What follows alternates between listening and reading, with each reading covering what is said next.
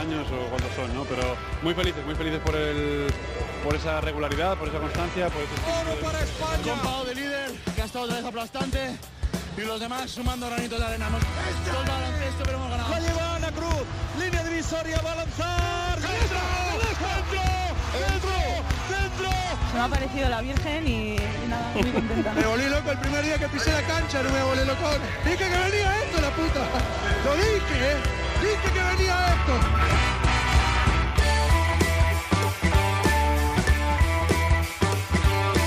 En capítulos anteriores. me quedaré, tal vez por el momento me quedaré aquí con, con el CSK. Pues, Fenerbahce lleva muchos años detrás, eh, juega en casa, algún jugador se la va a ir a la NBA, está en el momento de maduración del proyecto que iniciaron hace unos años con Obradovic. Parece a mí que el Madrid lo va a tener muy difícil. Ahora me equivoco. Parece que ahora, sobre todo jugándose en Estambul, es el momento. que prefiero tener un- una posición muy importante en Europa como ahora con el CSK que estar en la NBA y, y no saber exactamente cómo voy a jugar. Bienvenidos, Onda Cero Nautas, al capítulo número 17 de Cuatro Cuartos. Se acabó lo que se daba. En la Euroliga, no pienses mal. Zelko Obradovic es el rey, el amo y señor del baloncesto europeo en los últimos 25 años. Y por eso vamos a jugar un uno contra uno con una persona que le conoce a las mil maravillas. Nicola Lonkar, compañero, pupilo y discípulo del maestro Obradovic. Vamos a jugar, por supuesto, el bloqueo y continuación con Joe Llorente y Pepe Catalina. Os vamos a acercar la figura del mexicano Gustavo Ayón con Melotero, la amarga historia del turco Ernest Canter en la crónica en rosa de Alberto Pereiro. José Manuel Beirán, nuestro psicólogo de cabecera, nos va a contar cómo un equipo puede levantarse de una dura caída. Y vamos a cerrar con Edu Shell en el rincón de Mateo y la figura el figura de la Final Four, el norteamericano del Fenerbahce, Ekpe Udo. Sergio García de Peiro, al estilo Celco, da las últimas indicaciones. Balón al aire. Comienza el partido. El baloncesto se juega en cuatro cuartos. David Camps.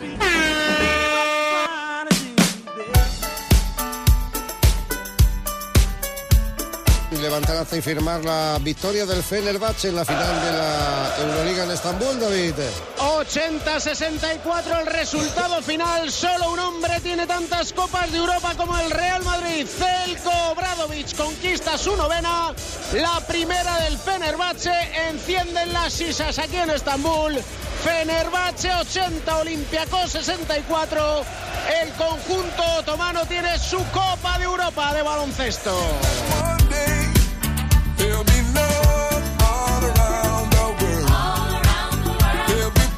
Y arrancamos ya este primer cuarto, ya sabéis, el Fenerbahce es el campeón de la Euroliga. Por primera vez, por novena, Zelko Obradovic iguala al Real Madrid. Y hace 25 años en Estambul ganó la primera, Zelko Obradovic, y con él había un equipazo de jóvenes, talentosos y con un descaro, como por ejemplo nuestro protagonista de esta semana, que ya tenía yo ganas de hablar con él, sobre todo porque se le da bien esto de darle a la sin lengua. Hola Nicola Loncar, ¿cómo estás? ¿Qué tal? ¿Qué tal? ¿Qué tal ha ido Pues ha la ido experiencia? La experiencia aquí ha ido fenomenal, muy pocas veces he vivido un Final Four con este ambientazo, con un nivel de baloncesto enorme desde el viernes, el día de hoy también.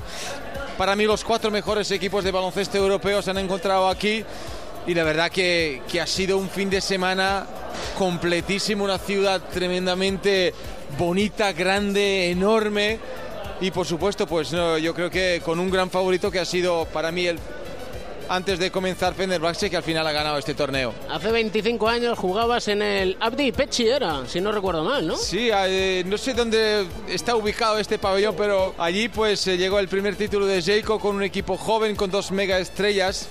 Sasha Danilovic y Sasha Georgievich y resto del grupo de los jugadores que cada uno de nosotros aportaba un poquito, pero llegó en su primer año como el entrenador, triplete, me acuerdo, con Euroliga, la, la Liga Serbia y la Copa Serbia. Y la verdad que recuerdos son muy presentes porque cada año cuando nos vemos y por aquí cuando nos recordamos ese año que ha sido especial, que nos cambió vida a todos. Esto no pretende ser una entrevista, sino la charla de, do- de dos pues- personas que se conocen desde claro, hace muchos años. eso es. Como tú conoces a Celco, Vamos a ver, cuéntame cosas de Celco. Yo fui, eh, he tenido suerte de que Zelko primero, yo fui su compañero del equipo, estuvimos jugando un año y medio en Partizan de Belgrado, allí aprendí ya demasiado para este año y medio y un día pues se presentó en el entrenamiento pantalón corto y todo el mundo pensaba que estás de, con selección yugoslava, entonces preparando el europeo de Roma en 1991 nos juntó todos con el presidente del medio campo y dijo, a partir de hoy yo soy el entrenador, acaba de renunciar la selección y nosotros, pues, ¿qué, qué te voy a decir? Alucinado, vamos. Alucinando, yo por un lado alucinando, pero por otro lado súper contento porque seguiré aprendiendo, seguiré pues disfrutando del baloncesto al lado de, de uno de los grandes pues cerebros de, de baloncesto europeo. Ha sido un gran jugador, ha sido el jugador que ha ganado por ejemplo, plata en Juegos de Seúl, el Mundial, Europeo, es decir, un jugador y un entrenador ahora mismo que puede transmitir absolutamente todo lo que es necesario para que un jugador progrese, para un jugador que esté preparado para este tipo de los torneos. Contar su propia experiencia, ¿no? Ah, También ha perdido un Final Four como el jugador en, en Bélgica con el Partizan de Belgrado. Entonces todo esto lo que ha vivido, lo que ha jugado, suma para poder transmitir a sus jugadores. Es que cuando le vemos enrojecido, porque si no lo- Ahora, ahora está morado, ¿no? Ya es rojo, no, morado ahora. es que ya va subiendo el nivel, ¿no? Eso- Hay una frase mítica de Zelko que, que decía a nosotros y que dice, sigue diciendo a los jugadores, si no te grito, si no me pongo rojo morado cuando te digo las cosas, no me importas.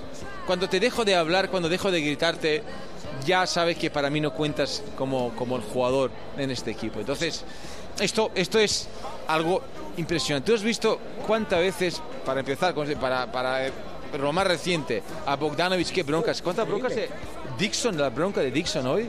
Pero claro, si le importa todo su equipo, todos sus jugadores, les grita y es su manera de transmitir, que a veces los jugadores no pueden soportar. Pero bueno, ahí solo juegan los mejores y los más fuertes. es muy difícil estar preparado para eso, porque al final tiene que, supongo que de joven le tiene que imponer que de repente te, te peguen un grito de estos que digas, pero ¿qué pasa aquí? De jugador joven, cuando, cuando pasas a otro nivel, a otro entrenador, todo es más fácil, ¿no? Sí. Todo es más fácil, pero si aguantas eso, si entrenas con él, si convives con él, ya sabes que de algún día te caerá alguna Euroliga, ¿no? Como me ha caído a mí hace 25 años. Así que bueno, todo merece la pena, merece la pena pues escucharle, merece la pena pasar el tiempo con él. Ahora mismo que es mi entrenador, aprovecho cada oportunidad cuando viene a Madrid, cuando lo vemos por Serbia, cuando yo vaya donde está él para hablar con él. Mantenemos una relación muy estrecha, todo el equipo este del 91-92, después de la selección que hemos vivido Juegos Olímpicos Mundiales. Eh, europeos que hemos ganado absolutamente todo con él a la cabeza y la verdad que, que es un libro abierto para, para no solo jugadores sino para la gente normal y corriente que quiere aprender de su experiencia para replicarla después en sus vidas. Hablando con él hace varios capítulos, me decía yo cuando no tenga pasión será será que me he ido. Sigue poniéndose morado, ¿no? Es increíble, pero por ejemplo, tú recuerdas de- que digas, mira, esto que me ha hecho Celco no lo voy a olvidar en mi vida. Muchas cosas, porque yo lo que lo que de, de conocimiento, de experiencia, de, de su manera de entender el baloncesto ha cambiado muy poco, ¿eh? porque muchos entrenadores, eh, cada uno ha defendido ha sido el mejor en su época. Él lleva 25 años siendo el mejor y los tiempos, los jugadores, eh, costumbres, el baloncesto, todo ha cambiado y él sigue allí arriba peleando. 16 veces ha jugado Final Four, ha ganado 9 veces eh, con 5 distintos equipos, ha llegado al Final Four, ganado con 4. Es decir, pero yo creo que me quedo que da igual si eres una estrella del equipo, da igual si eres un, un Bogdanovich o un Mahmatoglu, te va a tratar igual. Y este, este lado humano de Jelko Bradovic es que, que obliga a los jugadores de todos los niveles que están dentro de sus equipos trabajar y morir por él en la pista. Arlauques me contaba una anécdota cuando estaba en el Madrid con Celco y me decía, mira, había un entrenamiento que de repente, sin venir a cuento, me dice, tú, fuera, era la estrella del equipo. Le echa del entrenamiento y dice, pero ¿qué pasa aquí? Se va con un enfado, imagínate a Arlaucas. Y dice, acaba el entrenamiento, se cruza con Celco y dice, pero, coach, ¿qué pasa? Le dice, ven, vámonos a tomar una cerveza, que te lo voy a explicar. Dice, si no te echo a ti, a los demás a ver cómo me impongo. Yo estuve este año compartiendo el equipo con Joe en Real Madrid y, y sé lo que, lo que ha pasado. Y si no empiezas por el más importante, por el mejor del equipo, la máxima estrella del equipo, los de abajo no, no van a respetar ni al jugador ni al entrenador. Entonces no va a poder trabajar ni vivir tranquilo nadie dentro de este grupo. Él trata a todo el mundo igual, después en la pista es otra cosa, hay malos, hay buenos, hay que ofrecer más, pero el lado humano es muy importante dentro de la estructura de, de los éxitos de, de Jelko y él trata a todo el mundo igual aquí, que todo el mundo se siente importante y esto es también pues una clave de éxito de los equipos de Jelko. ¿Cuánto tiempo vamos a tener en Europa Bogdan Bogdanovic? Porque qué talento, madre mía. Bueno, ayer cené con, con Vlade y bueno, no hemos tocado el tema porque bueno, había mucha gente, pero ellos allí están súper preparados para, para que venga en Sacramento, necesitan jugadores, tienen altas selecciones en el draft, 5 y 10 eh, han traspasado a Marcus Cousins, es decir, que están haciendo toda la construcción de la plantilla y cuentan en serio con Bogdanovic. Ahora, después de haber ganado la, la Euroliga, tres Final Fours eh, es lo que dicen los americanos, it's up to him, qué es lo que va a decir, si se va a quedar aquí para seguir conquistando los títulos al lado de Zeljko Bradovic o va pues eh, coger otro capítulo en la NBA. Él tiene capacidad de jugar, eso es lo más importante. No es que si no se va ahora, no se va a ir dentro de dos años. Así que bueno, la NBA le está esperando. Es un chaval que tiene 24, 25 años, todo el tiempo por delante para disfrutar. Yul ha sido el ejemplo de, de todos los grandes jugadores europeos que ha rechazado varias veces la NBA queriendo ser aquí súper y uno de los mejores de historia de este deporte en Europa. Es que, claro, uno piensa, vale, si la NBA, claro, llama porque es la mejor competición, Atrae mucho, atrae, atrae mucho. mucho. ¿De qué manera podemos mantener el talento aquí? De manera de que, de que los jugadores se forman en sus propios equipos queriendo pues la camiseta respetando los colores de su equipo. Claro, Bogdanovic no es el caso de compar- comparar con, con Sergio Llull porque equipo de Bogdanovic es Partizan de Belgrado, no es Fenerbahce. Él se reconoce con Partizan, pero ha dado la vida para, por ese equipo para ganar el título. Pero en caso, yo creo que el caso de Sergio Llull es para transmitirlo a los jugadores cómo hay que mantener el talento y sentirse orgulloso de los colores que llevas dentro de la pista y luchar por ellos prácticamente todos los días. Hoy el tercer puesto Sergio Yula podía haber dicho que mire, no juego hoy. Que estoy tocado, que no sé qué, no sé cuánto. El premio del MVP le han dado pues en un día tonto, un día que no le apetecía absolutamente nada celebrar. Pero yo creo que esto es la manera de mantener el talento señalando pues esto, enseñando las, los partidos de Yul, por supuesto, lo de Madrid está haciendo fenomenal, ejemplo de Lucas, están saliendo cada vez más jugadores y también el baloncesto español, pues cada vez hay más protagonistas de los chicos que tienen 18, 19, 20 años, caso de, de Sergio hay que ponerlo como el ejemplo, yo creo que esta es la mejor manera para, para mantener talento aquí en baloncesto europeo y en España también, por supuesto. ¿Cuándo vas a ser entrenador? Yo entrenador, pues me gustaría ser entrenador ya, pero no tengo las oportunidades. Eh, no he encontrado, he sido entrenador tres años en Majadahonda, en la Liga EVA, en el equipo junior. Me ha hecho mucha ilusión formar parte de este equipo, hemos hecho cositas, pero a partir de ahí no he tenido ninguna oferta, ninguna continuidad para poder pues eh, soñar de ser entrenador. De momento me mantengo en la televisión, pero si llega la oportunidad no la voy a perder y voy a ser un valiente como soy Bradovic y coger a la primera todo lo que me viene. Pero no te pongas colorado, no me fastidies. No, yo, mi manera, a mí me ha enseñado él todo, es eh, mi padre baloncestístico, mantenemos una amistad tremenda, mm, es él sin duda el hombre que me ha ayudado muchísimo para formarme como jugador y como persona.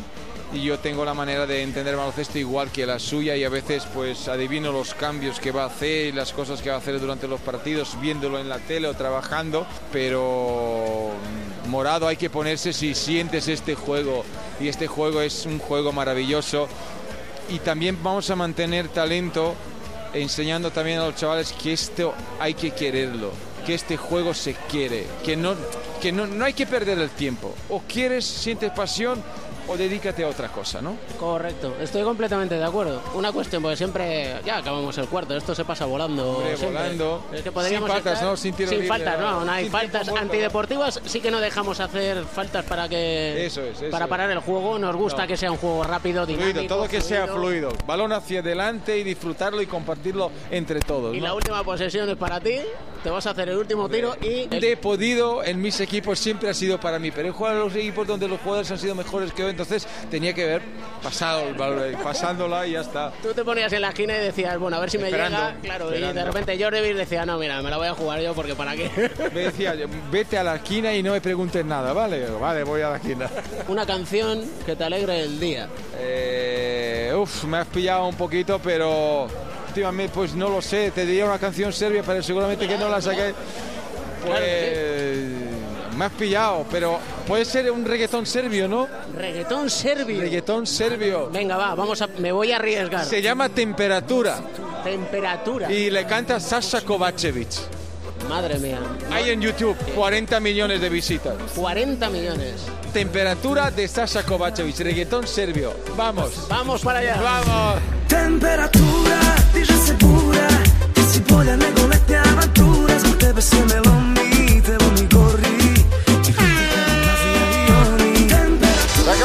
baloncesto en Valencia. Y lo hace con victoria local, victoria de Valencia Basket 83-61 frente al Barcelona Lasa, 22 puntos de diferencia en este primer partido de playoff para los de Pedro Martínez.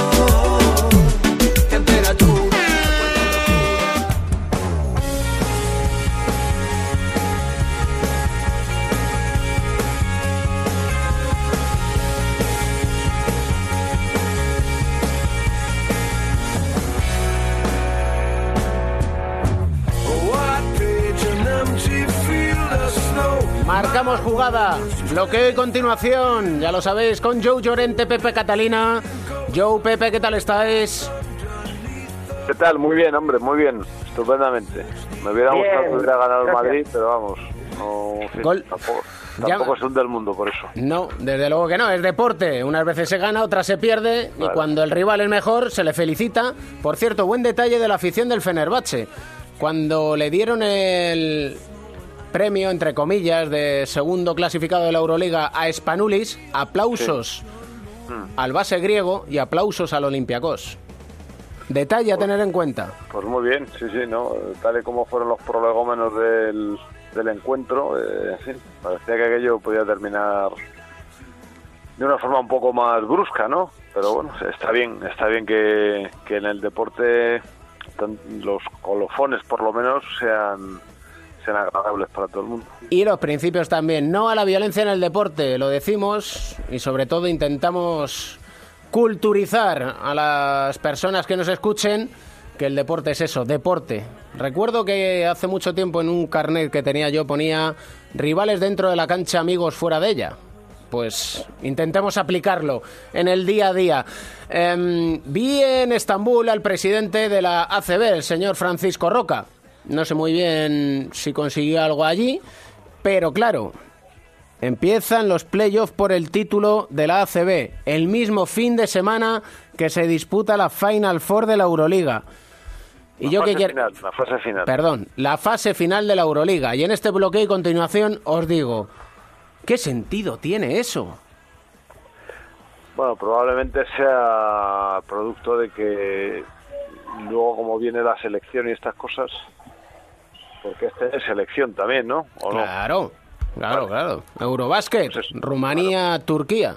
Efectivamente, pues luego se quedan sin la selección, sin las semanas, los jugadores, sin las semanas que tienen marcadas por convenio y la selección sin semanas para preparar, que también me imagino que las están tan fijadas por convenio.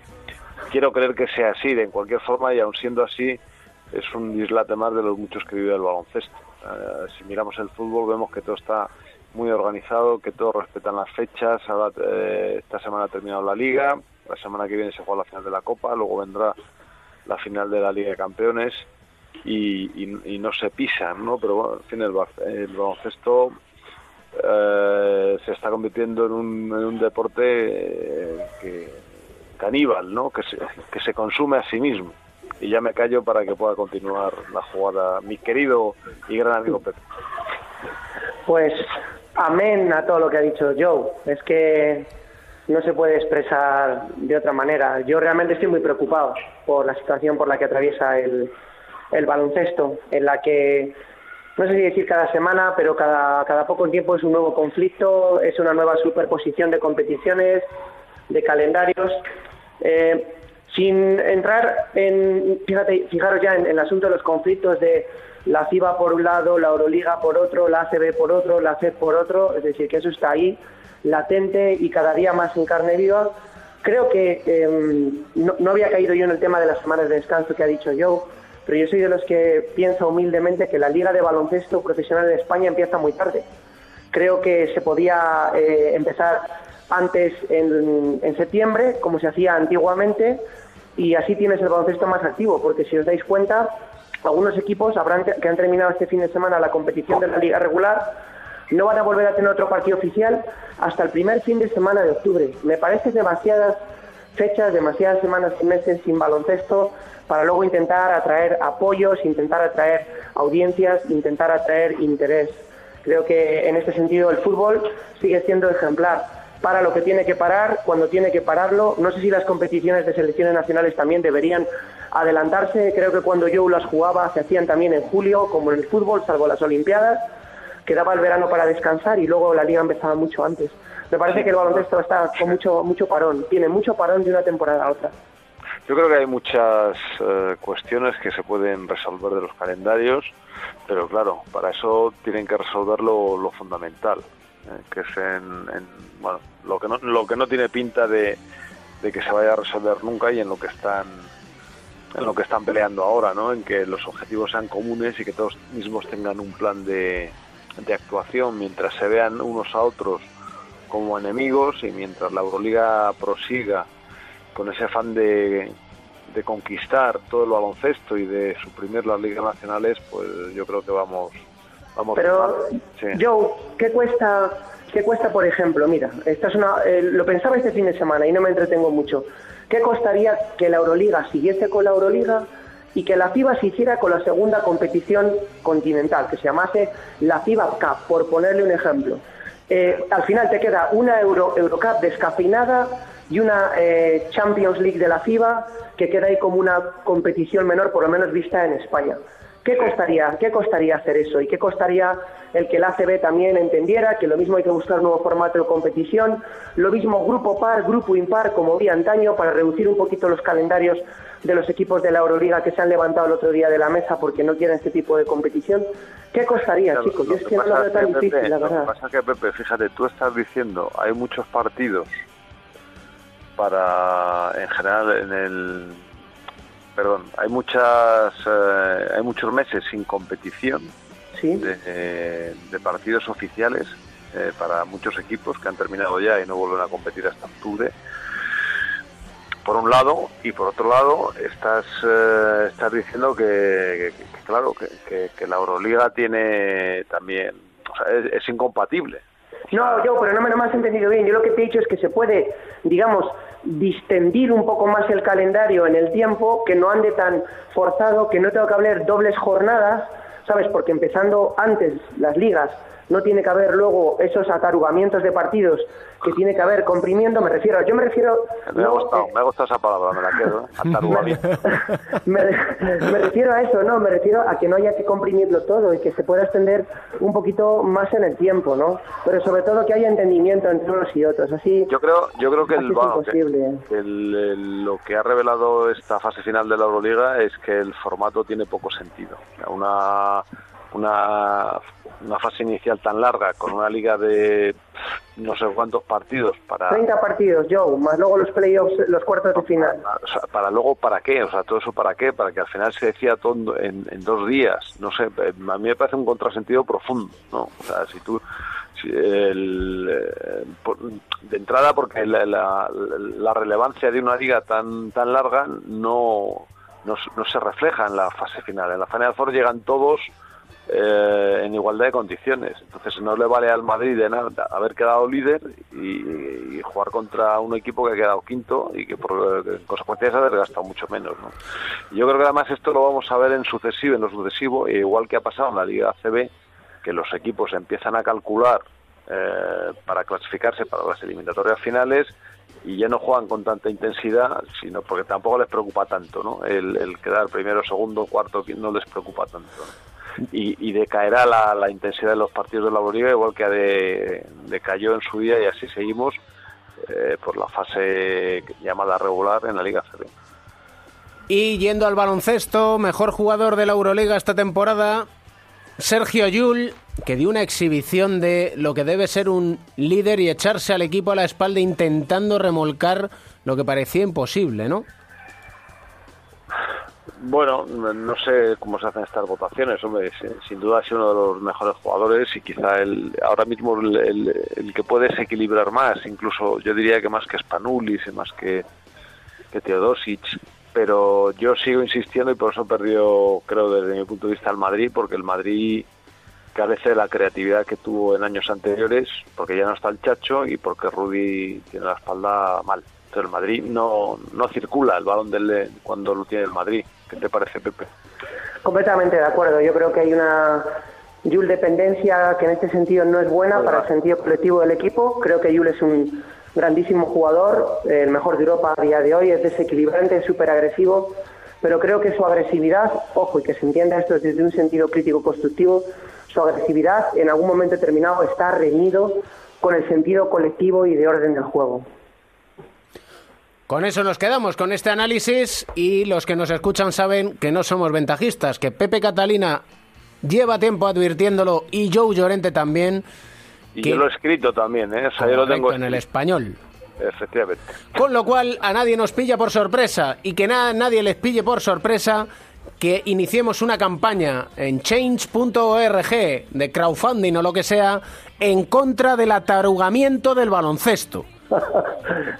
A partir de ahí iremos todos en una sola dirección, que es No sé, co- no sé cómo te ha permitido yo, bueno, el atarugamiento me lo puedo permitir. Microcréditos, microcréditos. Es que Eso, no, lo como estaba lanzado el discurso, tampoco quería... Ya me he imaginado que se lo has respetado porque estaba muy venido hacia arriba, pero eso de crowdfunding, y ostras, yo cómo se lo ha pasado por alto. Correcto, eso es verdad, pero ¿qué le vamos a hacer? Esto es el bloqueo y continuación, o como pueden decir en Estados Unidos, el pick and roll.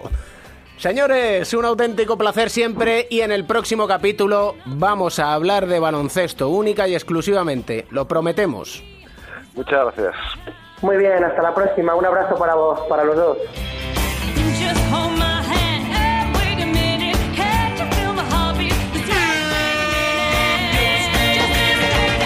Personalmente me siento decepcionado de mí y, y bueno, a seguir trabajando.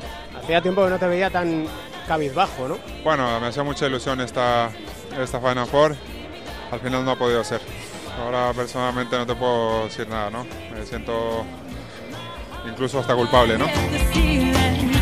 Estamos muy jodidos todos, ¿no? Y lo primero personalmente creo que he hecho un partido fatal, ¿no? Y la verdad que le pido perdón a todo el equipo. No tiene culpa ninguna. Eh, somos un equipo y tenemos que levantar a todos.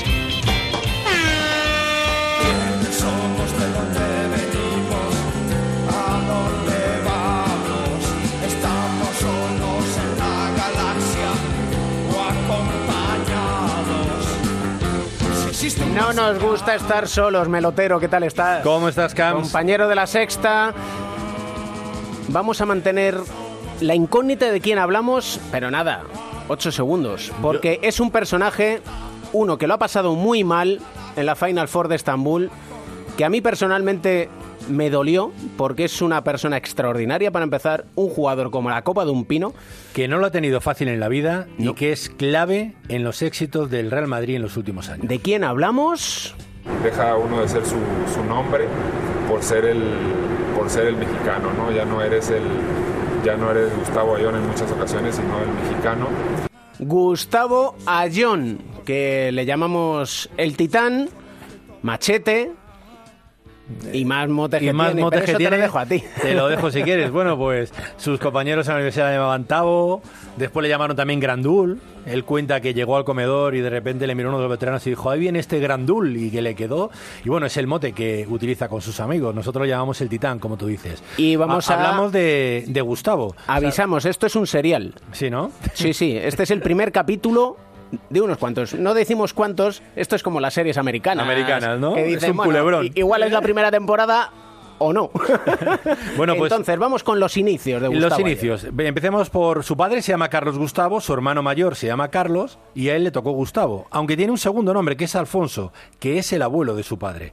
Eh, Gustavo nació en el estado de Tepic, en la capital, pero pronto se fue a su pueblo. Su pueblo es Zapotán, un pueblo en las montañas.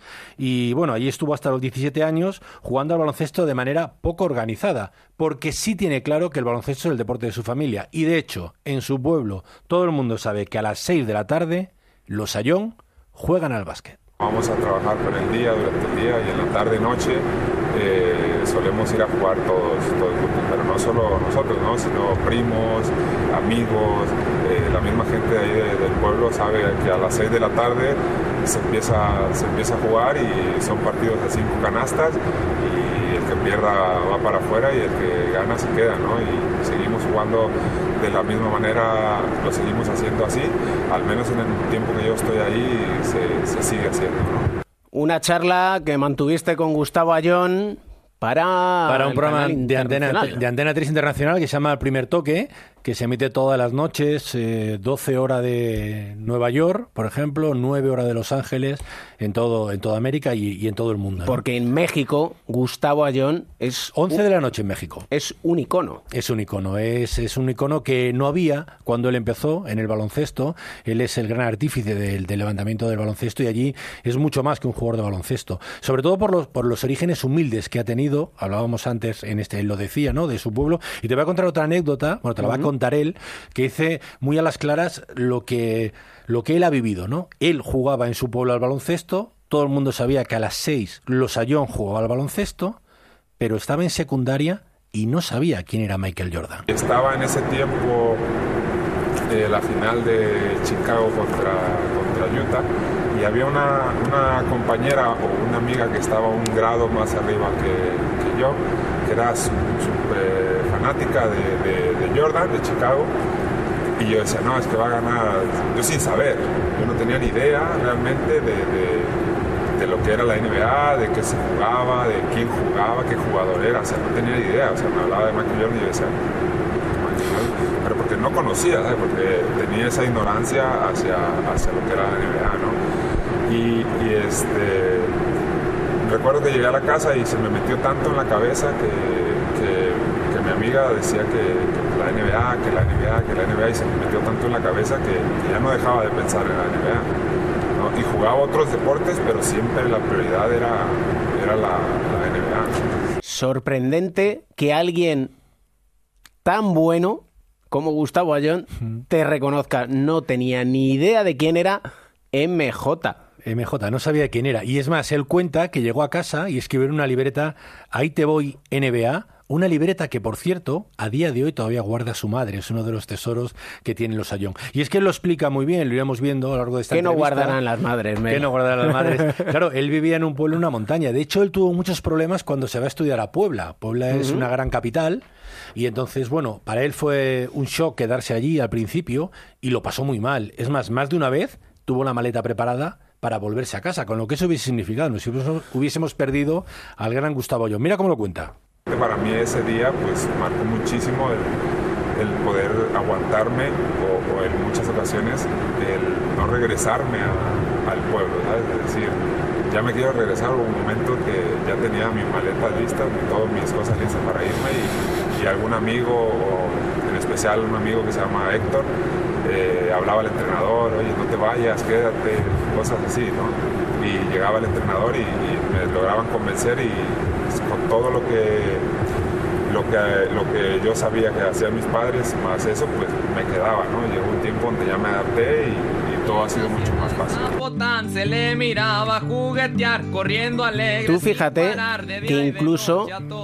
Gustavo Ayón tiene dudas sobre qué hacer con su vida, porque tiene problemas, porque tiene momentos en los que no sabes muy bien si seguir o si volverte a tus raíces, que es donde te sientes cómodo y donde estás seguro. Ah, Él cuenta que, que le costó mucho adaptarse a, entre comillas, llamamos la gran ciudad, ¿no? Que venía del pueblo y de repente encontrarse allí, pues que le costó mucho y que pasó momentos muy malos. Algo que, que es común, lo cuenta también, por ejemplo, en el fútbol Iniesta y grandes jugadores de otros deportes que, se han ido muy pequeños a un sitio y les ha costado. Por cierto, te voy a desmontar un mito sobre el 14. Se A dice ver. que lleva 14 porque él nació el 1 de abril y él cuenta que no, que es que es un número que le gusta mucho, pero que, que le gustó y que lo pone y que no tiene otro significado Así más que el el 14. 14 es por y eso. esto que estamos oyendo ¿Y es... ¿Esto qué es? ¿Esto qué es? Cuéntanoslo, porque va a ser la banda sonora a partir de ahora. bueno, entre, sí, yo creo que vamos a dejar, quitamos a Siniestro Total el quiénes somos Sí, y ponemos y el- ponemos el corrido de Gustavo Ayón para hablar de su historia de la es- vida de Gus. Es el corrido de Gustavo Jones, se lo hizo una banda del norte muy famosa. Él es fan de esta banda y dice que lo escucha mucho en casa con, con su pareja y que está orgulloso de, de ser mexicano sobre todo y de tener una canción como esta y que, que, vamos, que está contentísimo y que, que la escucha mucho. Eres un libro abierto, Mel. Bueno, pues vamos a cerrarlo, ¿vale? Pero solo por esta semana. Lo volvemos a abrir dentro de siete días. Un abrazo. Gracias, Cans. Tabó triunfó, torneos ganó, más a España no era su obsesión, pero luchó y se esforzó y siempre su sueño siguió. De día y de noche siempre pensaba en las canastas americanas y se veía y se soñaba que en la NBA triunfaba. Y con la crónica en rosa de la NBA y soñaba también con la NBA Alberto Pereiro. Crónica en rosa, Pereiro, ¿cómo estás? ¿Qué tal, David? ¿Cómo estás? Que sea la última vez, por favor, que eh, no cortas una canción de grandísimo melotero para meter la mía. Yo, la verdad es que yo le aprecio mucho, le quiero un montón, pero eh, cada uno lo suyo, que siempre nos hemos llevado muy bien. en Claro que ¿eh? sí, las cosas en su sitio. Soñaba con la NBA donde allí triunfaba, ¿no? Y Madre soñaba. ¿sabes? Vaya- Vamos a ver, en Por muchos cierto, lugares... Historión lo de, lo de Ayón en Antena 3 Internacional, ¿eh? Espectacular. Y como historia increíble es la que tiene un jugador de la NBA turco con su país y más concretamente con su presidente. Bah, eh, a ver, lo de Enes Kanter ya no es, eh, no es nuevo. Ya sabéis que en el, eh, en el año 2016 ya instó eh, a la población turca eh, a generar la opción de un golpe de Estado contra Erdogan. Eh, pero lo último ha sido, bueno, la última semana, porque la semana eh, termina con eh, una retención de su pasaporte por no tener el documento en regla, porque se le había anulado desde Turquía y él se queda en Bucarest unas horas retenido por dos policías diciendo que una vez que pisó suelo europeo sus papeles no estaban en regla porque tenía el pasaporte anulado por Turquía. Él hace un vídeo que ya subiremos en redes sociales para que los seguidores de Cuatro Cuartos lo vean, eh, donde dice que eh, su país, Turquía, le ha retenido el pasaporte y donde acaba llamando a Erdogan el Hitler del siglo XXI y al final, después de una hora, de unas horas en las que queda retenido dentro del aeropuerto, acaba cogiendo un vuelo a Londres, eh, donde ha acabado para marcharse de nuevo a Nueva York, donde está previsto que dé una conferencia de prensa y explique un poco todo lo que, lo que le ha pasado, porque el viaje de Erdogan a Europa iba a ser para recaudar fondos para su fundación y utilizarlos para una una historia benéfica, así que esta película viene de largo. Se completa con las declaraciones de la familia, donde dice que el padre le ha pedido a su hijo que se cambie el apellido porque reniega de él y le ha pedido perdón a Turquía por tener un hijo como en Scanter, donde su madre ha dicho que jamás le volverá a poner un plato de comida en su mesa y donde sus hermanas le han dicho en las últimas horas que no quieren volver a saber una sola palabra de él y que para su familia el nombre de Enes Kanter no existe y que han reivindicado que nunca fue una persona nacida en Turquía y que su nacimiento eh, data de Suiza y que es en Zurich donde deben hacerle caso a, a Enes Kanter, que ya ha vuelto a Estados Unidos, donde ya ha dejado claro en las últimas horas eh, todo lo que le ha dicho su familia. Así que eh, con el hashtag FreeEnes, eh, que lo subió el, otro día en redes sociales, hemos tenido esta historia la última semana, que es Crónica en Rosa, porque es parte del revuelo que, genera la NBA y hay que recordar que toda esta historia al final no la soluciona Canter por su cuenta, sino que Adam Silver por su propia cuenta llamó al gobierno de los Estados Unidos para que le echaran una mano a Enes Canter a la hora de, de poner sus papeles en regla que pudiera salir de Bucarest y marcharse de Londres y Londres vía Nueva York otra vez. ¿eh? Y recordemos que el actual presidente de la Federación Turca de Baloncesto, que fue jugador de la NBA, Turkoglu, tampoco es que tenga muy buena relación con, Con Ernest sí, señor. que si no recuerdo mal, Está llegó a- excluido, ¿eh? llegó a decir Espero que Dios no le dé a nadie hijos como Canter. El día que quiera vol- volver para acá, pues veremos a ver si lo único y lo más eh, lamentable que podemos contar es que no tiene el pasaporte en regla y no contar algo peor, ¿no? Y el presidente de la República Turca, el señor Erdogan, que tiene una entrada con su nombre en el pabellón Sinan Erdem. Sí. Ahí y que vive en Pensilvania, que no se lo olvide a la gente. O sea, para que sepan que es que no vive incluso ni en su casa y ese país que tanto ama y que ya lidera por todos los sitios. ¿eh? Gracias, Pereiro. Un abrazo, chao, chao.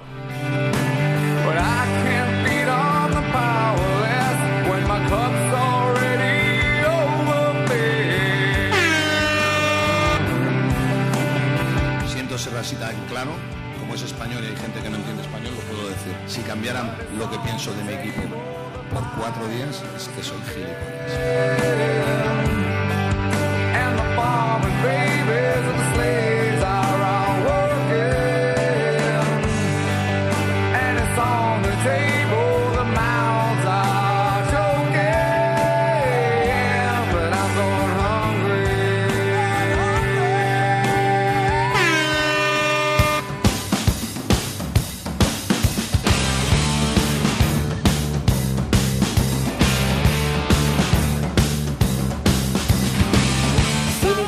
Iniciamos el último cuarto, el decisivo en muchas ocasiones y por ello, como la tensión sube, vamos a sentarnos, a tumbarnos tranquilamente en nuestro diván de Beirán con nuestro psicólogo del deporte y medallista olímpico, don José Manuel Beirán. ¿Qué tal estás? Muy bien, encantado de estar aquí otra vez. Hemos escuchado un extracto de lo que dijo Pablo Lasso en la rueda de prensa posterior a la derrota frente al CSK de Moscú. Se le preguntó, simplemente, sin malicia, si estos cuatro días en Estambul, en la Final Four, le habían hecho cambiar su visión del equipo. Y el caso es que uno se viene a preguntar, por un lado, ¿cómo puede reaccionar un equipo ante un varapalo, o mejor dicho, ante la no consecución de un objetivo? Y por otro, que yo creo que podemos empezar por este, si a ti te parece bien, si un entrenador puede o debe admitir un posible error que haya cometido, que pudo cometer Pablo Lasso, primero al no incluir al Chapu Nocioni entre los 12 para jugar y luego no sacando ni un solo minuto a Felipe Reyes. Bueno, lo primero, eh, sí estoy de acuerdo en que lo primero tienes que hacer es un análisis de, con tú personalmente y con tu cuerpo técnico de ver eh, si se ha, qué, qué, cosas han hecho mal y si se ha cometido algún error. Si se ha cometido algún error, tú asumes que has cometido ese error, puedes aceptarlo, puedes incluso puedes decirlo, puedes eh, decir, bueno, creo que me equivoqué. Lo mismo que cualquier jugador se equivoca en todos los partidos unas cuantas veces. Uh -huh. eh, lo que pasa es que, claro, no puedes estar pidiendo disculpas todas las semanas. Hay que hacerlo muy de vez en cuando y cuando de verdad tú estás convencido de que parte de la, de la derrota, o por lo menos pudo contribuir, contribuir a eso, un error tuyo. Pero no sé si ese es el caso. Primero tiene que analizarlo y tiene que verlo él personalmente si cree que es así si, y, con, y, con, su cuerpo técnico. El que, se debe, el que de vez en cuando un entrenador asuma en todas las categorías, en niños también, es verdad, que, que, es bueno. Es estar enseñándoles a los demás, estar diciendo, bueno, pues que yo me equivoco y vosotros os podéis equivocar. Lo importante es cómo reaccionas ante ese error. Eh, errores vamos a tener continuamente. Lo más importante es ver la reacción después de ese error. Claro, porque un entrenador puede tener un miedo ante sus jugadores, y ya hablo en general, ¿eh? no, con, no por Pablo Lasso en concreto. Sí, sí. El miedo a decir, como reconozca un error, pueden tenerme menos respeto y no tiene por qué, todo lo Yo contrario. Creo que es todo lo contrario, es todo lo contrario. Por eso te decía que no puedes reconocer errores en todos los partidos. En o... momentos importantes sí puedes hacerlo o sí puedes decir en algún momento, cuando además estás seguro de que, bueno, me he equivocado. Bueno, pues te has equivocado, lo mismo que nos equivocamos todos y vamos a ver qué, qué hacemos a partir de ahora. No, no, no estoy hablando solamente por este caso, pero digo que con eso les estás enseñando a los jugadores primero que, que, tú no te consideras que eres el mejor en todo, o sea, es bueno que de vez en cuando decir, oye, pues esto tampoco estoy tan seguro de esto, y les estás enseñando a vivir con el error. Y en el deporte hay que vivir ¿no? al día, es que continuamente hay errores. Y analizar conjuntamente los posibles errores o lo que ha sucedido en un partido, ¿viene bien? Sí, claro que viene bien. Lo que pasa es que no es bueno hacerlo, hay que elegir el momento. No es bueno hacerlo nada más terminar un partido, nunca porque el estado emocional eh, es diferente, no, no la comunicación va a tener ahí muchos problemas, eh, va a ser muy difícil, tienes que esperar un poco. En el caso de que tengas un partido y al día siguiente tengas otro, pues tendrías que hacerlo la noche anterior, claro. Pero si tienes una semana o tienes unos cuantos días, pues esperas un día y a partir de ahí hay que analizarlo, hay que, en algunos casos se puede escuchar algo a los jugadores si tienes tiempo, en otros casos directamente tienes que decir, mira, eh, no hay tiempo ni siquiera para, para hablar, para escuchar a todo el mundo. Se van a hacer las cosas así porque yo soy el entrenador y soy el que, tiene, el que tengo esta responsabilidad. Lo que es verdad es que después de un palo como este, o sea, un partido en el que llevas todo el año pensando y tal, es difícil, es, es, es complicado salir adelante. Entonces, tienen que estar muy unidos, el equipo tiene que estar unido, tienen que buscar otro objetivo y hablarlo, hablar del objetivo, bueno, está claro el objetivo que tienen ahora, es el de, es el de la liga. Tienen que, que cerrarse en ellos mismos. Si ha sido muy duro, es mejor no leer la prensa ni escuchar nada, no tienes que mortificarte más y tienes que apoyarte mucho en los demás, mucho en los demás y por eso mismo no es malo asumir eh, errores de todo el mundo, todos tienen que asumirlo, sin pasarse. He visto, por ejemplo, Gustavo Ayón y especialmente a Doncic sintiéndose culpables de la derrota. Yo- incluso Doncic hablaba de pedir perdón, que había pedido perdón. Tiene que pedir perdón a nadie. O sea, perdón lo tendrías que pedir si no te has esforzado. Si tú no has querido hacerlo, tienes que pedir perdón. Pero si simplemente te han salido las cosas mal, por muy mal que te hayan salido, no tienes que pedir perdón a nadie y estoy seguro que es lo que le han dicho además el resto del equipo. Ese tipo de cosas también sirven para unir después. Esa dinámica de grupo positiva viene trabajada de antes, no es que surja así Claro, eh, de, claro, de claro. manera espontánea. Claro, eso es así. Eh, Este es un equipo que viene, que es un equipo ganador, que viene de ganar muchas cosas.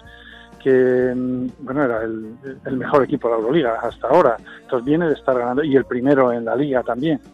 Eh, Entonces, eh, bueno, está claro que confían unos en otros, que, tiene que haber un ambiente bueno, no lo conozco exactamente en, profundidad, pero sé que es un buen ambiente el que tienen allí. Entonces tienes que basarte en eso y tienes que estar mm, muy unidos. Ahora mismo es olvidarse de todo lo que puedan contar fuera del equipo y estar más centrado solamente en, en ese grupo. Ya he oído comentarios o he leído de que la otra vez que el Madrid eh, perdió aquel, aquella Final Four y luego perdió la liga a continuación cuando era favorito para las dos, o sea que le afectó para la liga. Bueno, pues también tienes que, asumir que haces cosas bien, que no tiene por qué ser así, que eso te pasó una vez, pero que muchas otras veces no fue así. Lo que pasa es que recordamos mucho más, eh, tiene más impacto en nosotros los, eh, las evidencias muy negativas que las positivas. Y no es justo. Tienes que, que ver lo que estás ganando, lo que has ganado últimamente, y ya te digo que creo que este es un equipo ganador. Y en ese sentido, el cuerpo técnico puede recurrir precisamente a imágenes de últimos títulos, de últimas victorias, no muy lejanas, sino de esta misma temporada, por ejemplo, para recordar lo bueno que se ha hecho. Sí, pero sin pasarse porque si no, no te lo crees. No, te da la sensación de que es artificial, ¿no? Mira, nos están poniendo, no, no, pero hay que hablarlo antes, no solo poner esas imágenes, pero es así. O sea, no es... Primero tienes que saber qué es lo que necesita el equipo. No solo es motivación, porque si fuera motivación, bueno, pues, eh, pues probablemente el equipo más motivado es el que gana una, una final europea o una Final Four. Todos están igual de motivados. Muchas veces es el, que controla esa motivación. Y en este caso, pues va a ser lo mismo. No es solamente decir vamos a animarles, no, son los jugadores los que se lo tienen que creer, los que tienen que unirse, ver el objetivo. Siempre tienes que tener un objetivo. Se ha acabado este objetivo, bueno, pues ahora tenemos otro, como un reto, como un reto. Precisamente si, si jugaran contra un equipo que hubieran ganado los tres partidos por 30 puntos, pues a lo mejor había mucho más riesgo. Cada siete días tenemos un nuevo reto. Muy bien, pues nos veremos dentro de una semana otra vez. Un placer. Igualmente, muchas gracias. Un abrazo.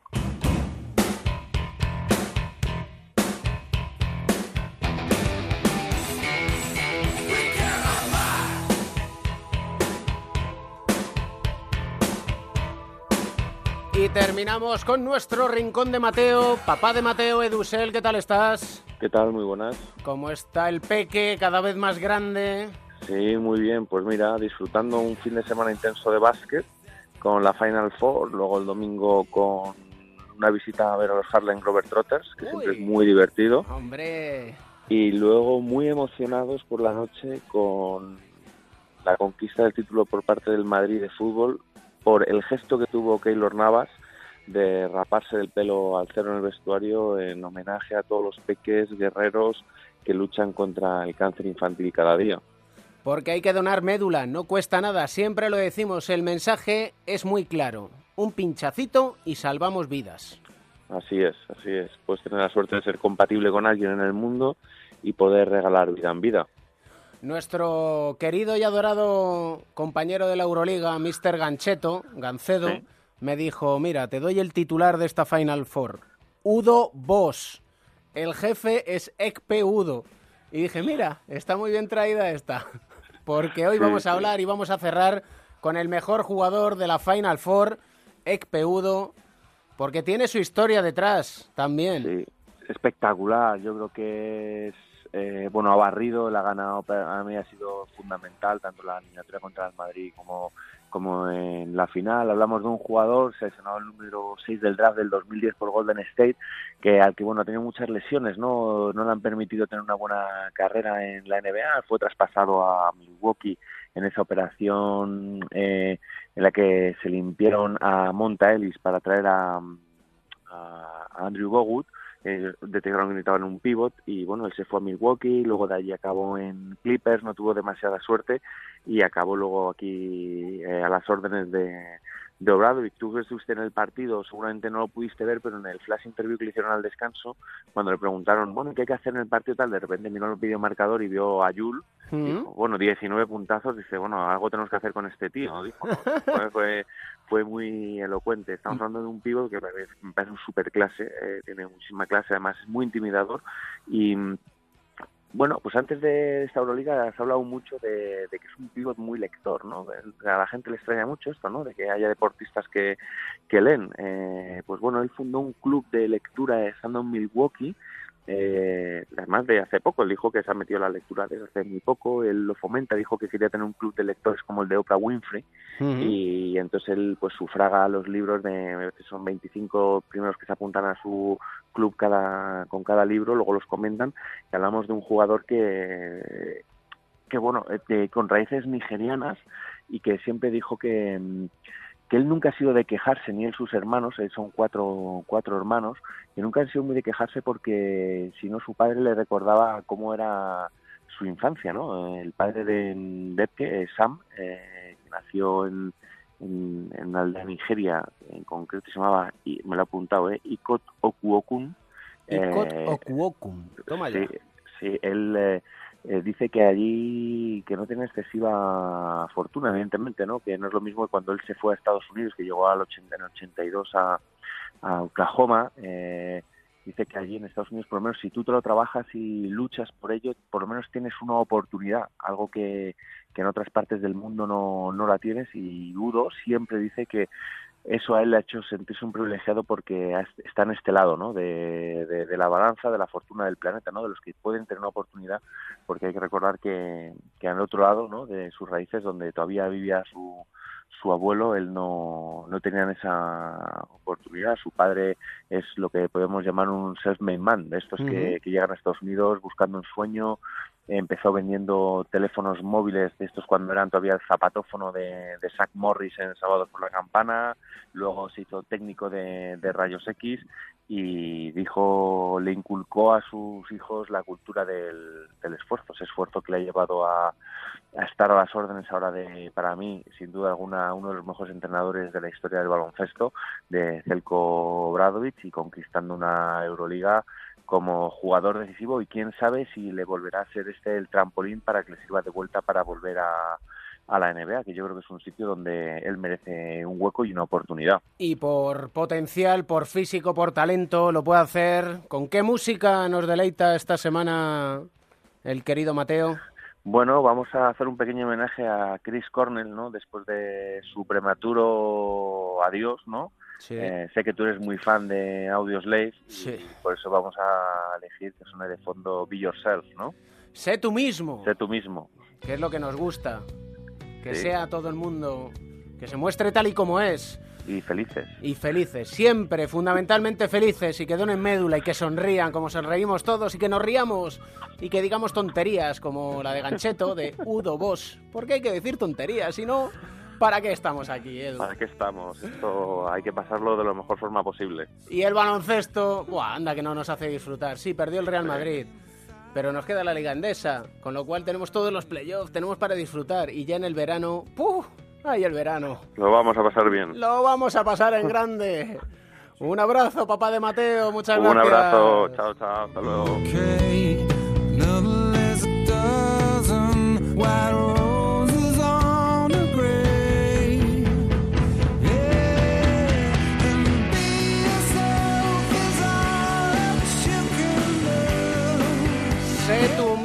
Aquí nos mostramos como somos, apasionados, devotos del baloncesto y de la música, por eso Nos entristece el pronto adiós en la marcha del más allá de Chris Cornell, pero como buscamos ese lado positivo de la vida, nos quedamos con su legado, con su música, con sus letras y con su amor por el rock and roll. Amamos el baloncesto, cada semana tienes una cita en onda es cada vez que quieras decir algo, en Twitter, arroba cuatro cuartos OC, en Facebook, cuatro cuartos de onda cero y en la lista de Spotify, cuatro cuartos OC.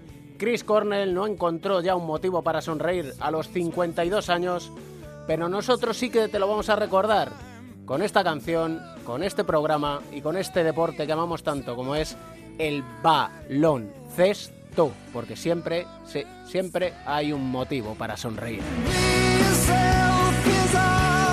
El baloncesto se juega en cuatro cuartos. David Camp.